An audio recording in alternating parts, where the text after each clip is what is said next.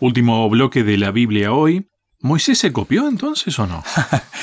No, Moisés aparentemente era un buen alumno y no copiaba. Y los arqueólogos han descubierto textos muy antiguos, muy antiguos, de lo que es el cercano oriente, el lugar donde estaba la tierra natal de Moisés, la tierra, lo que hoy conocemos como Palestina, Franja de Gaza y todo lo demás, el cercano oriente, y donde estaba también Egipto, que es cuna de algunas cuestiones de las civilizaciones modernas, y aparecen historias primitivas de la creación y del diluvio. Y entonces algunos empiezan a decir, pero a ver, ¿realmente existió todo esto? O sea, lo que Moisés cuenta como tal. Y se empiezan a comparar los textos bíblicos, Génesis capítulo 1, con por ejemplo la epopeya de Atrahasis, que tiene algunas frases. Dice, cuando los dioses en lugar del hombre hicieron la obra, llevaron las cargas, las cargas de los dioses era demasiado grande, la obra demasiado dura, la molestia demasiado grande, dejen que la diosa Cree su descendencia y que el hombre lleve la carga de los dioses. Entonces sigue, ¿no? Y dice, Agetú un dios que tenía inteligencia, ellos lo mataron en su asamblea. Ni tú mezcló barro con carne y sangre.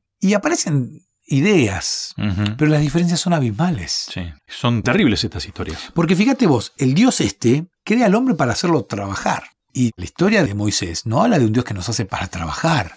De hecho, yo me imagino a Dios hasta molesto cuando trabajamos en exceso.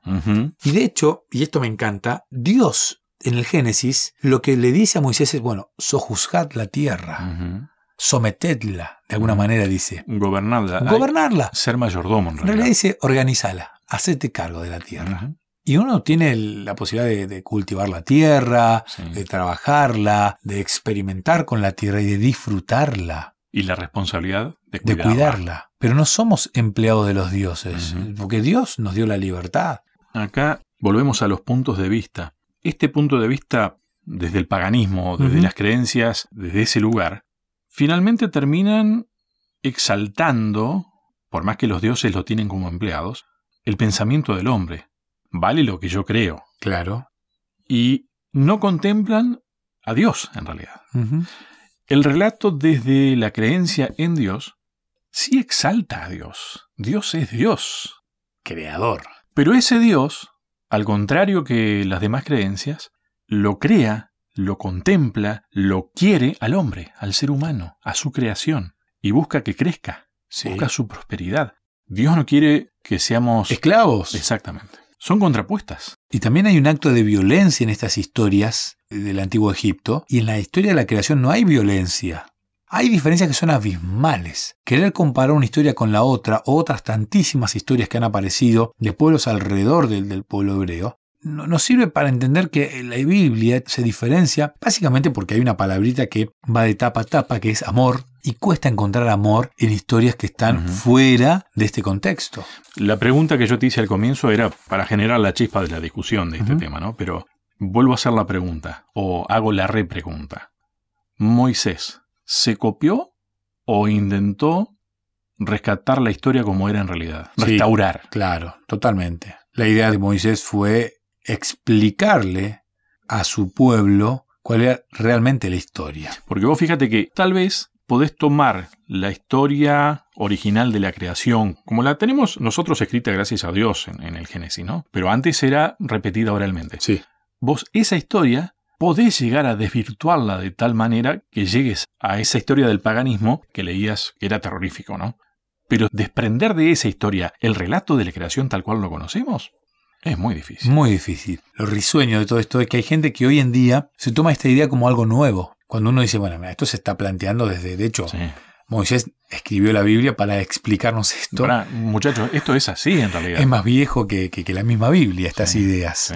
tal cual. Eh, esta sí, tal vez es más moderna. Es una idea que dice, la historia de la creación del Génesis no es tal cual está escrita. Por ejemplo, en Génesis capítulo 5 y capítulo 11 nos aparecen unas genealogías, ¿no? Y aparecen los diez patriarcas y empiezan con Ised y Adán, y Adán engendró a este, y este engendró al otro, y a la edad de tantos años. Y algunos empiezan a sumar, a calcular, y terminan este, enredándose por una cuestión de una falla de interpretación. Y después cuando uno va al Nuevo Testamento, inclusive Mateo, Lucas, porque Mateo y Lucas te regalan una genealogía muy linda. Porque, a ver, Mateo, que cuando comienza ya en el capítulo 1, te quiere demostrar que Jesús descendía del linaje de David. La genealogía de, de Mateo dice genealogía de Jesucristo, hijo de David, hijo de Abraham. Abraham fue padre de Isaac.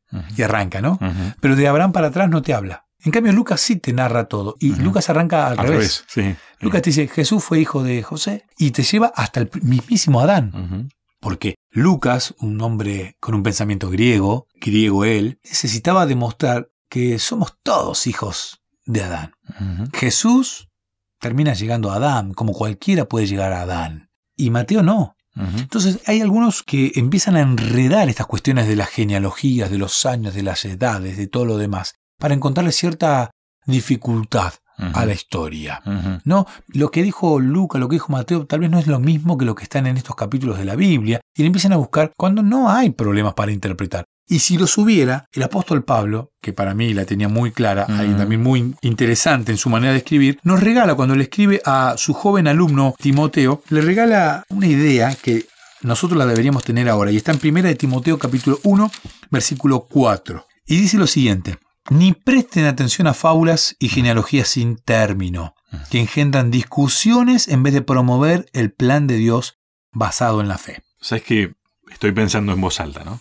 A mí siempre me gustó el pensamiento simple y práctico del hombre de campo. Uh. Que no se pone a discutir las cosas así, pero sí es muy profundo.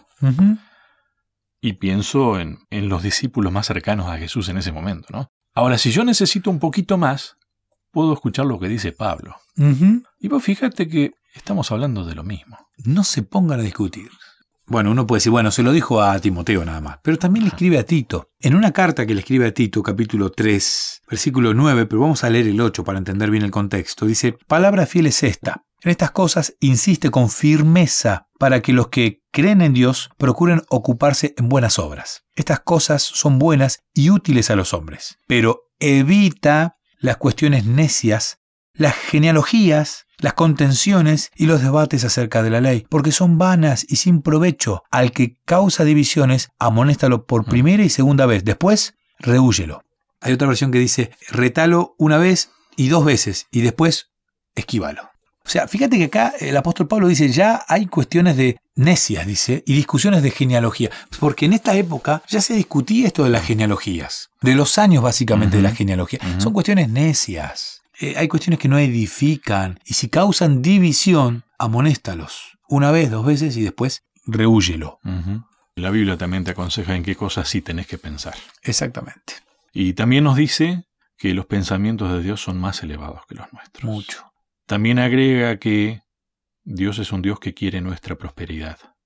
A diferencia de lo que teóricamente establece esas creencias que quieren a un hombre que trabaje para los dioses. Más que un problema de interpretación, a mí me da la pauta de que esto es en realidad un problema de intención. Sí. Hay una intencionalidad por parte de aquellos que detrás de estas ideas lo único que buscan es discutir a Dios, porque ni a nosotros. Y me quedo con lo que dijiste, creo que en el comienzo del programa, hay una cuestión de ubicación. Uno elige en qué lugar se ubica y en base a eso uno genera algunas cuestiones. Algunas son más rebuscadas. Sí, lo de la tierra plana a uno hasta le puede causar un poco de gracia. Sí. Lo de la genealogía uno lo puede discutir con aquellos lingüistas, aquellos que le van a buscar las letras. Los números no existían en esa época, estoy hablando del hebreo, entonces escribían los números con letras. Pero son cuestiones que no edifican y que no tienen ningún sentido. Y Moisés, a mí me parece algo muy parecido a Pablo, persona culta, preparada, te lo dejo clarito. Y creo que nos regaló la historia de la creación con los detalles que necesitamos tener para ser salvos y para creer en un Dios creador y sustentador. Ni le puso de más ni le puso de menos. Creo que está escrita de una manera justa para que uno no pueda decir, mira, no creí en Dios porque me faltó cierta información o no creí porque me sobró información. Yo creo que lo que nos regaló Moisés ha sido tan certero y lo que nos confirmaron los evangelios y el propio apóstol Pablo y el resto de la Biblia, todo va dando una certeza de que tenemos un Dios creador y que nosotros somos criaturas y que la creación del Génesis es tal cual lo dice la Biblia. Podemos terminar con esta frase que en la serie que estamos estudiando lo dice alguien que ya hemos citado, Elena de White. Quizás sea inocente conjeturar más allá de la historia bíblica si nuestras suposiciones no contradicen los hechos encontrados en las Sagradas Escrituras. Pero, cuando los hombres abandonan la palabra de Dios con respecto a la historia de la creación y tratan de explicar las obras creadoras de Dios con los principios naturales, se encuentran en un océano ilimitado de incertidumbre. Dios nunca les reveló a los mortales exactamente cómo realizó la obra de la creación en seis días literales. Sus obras creadoras son tan incomprensibles como su existencia. Claro, ¿no? Clarito como el agua cristalina que Dios creó. Bien, para el próximo encuentro, ¿qué tenemos? Y vamos a hablar un poquito de la historia. Ya nos vamos a meter en la, en la Biblia como historia. A veces se ha discutido algunas cuestiones históricas. Algunos han dicho que no existió el rey David, por ejemplo. Ah, vamos a hablar de la Biblia. Si tiene validez histórica lo que dice la Biblia. Exactamente. Wow, qué tema. Qué lindo tema. Hay alguien que también está discutiendo eso entonces. Y siempre se discute. Gracias, Eva. Un abrazo. Hasta un próximo encuentro.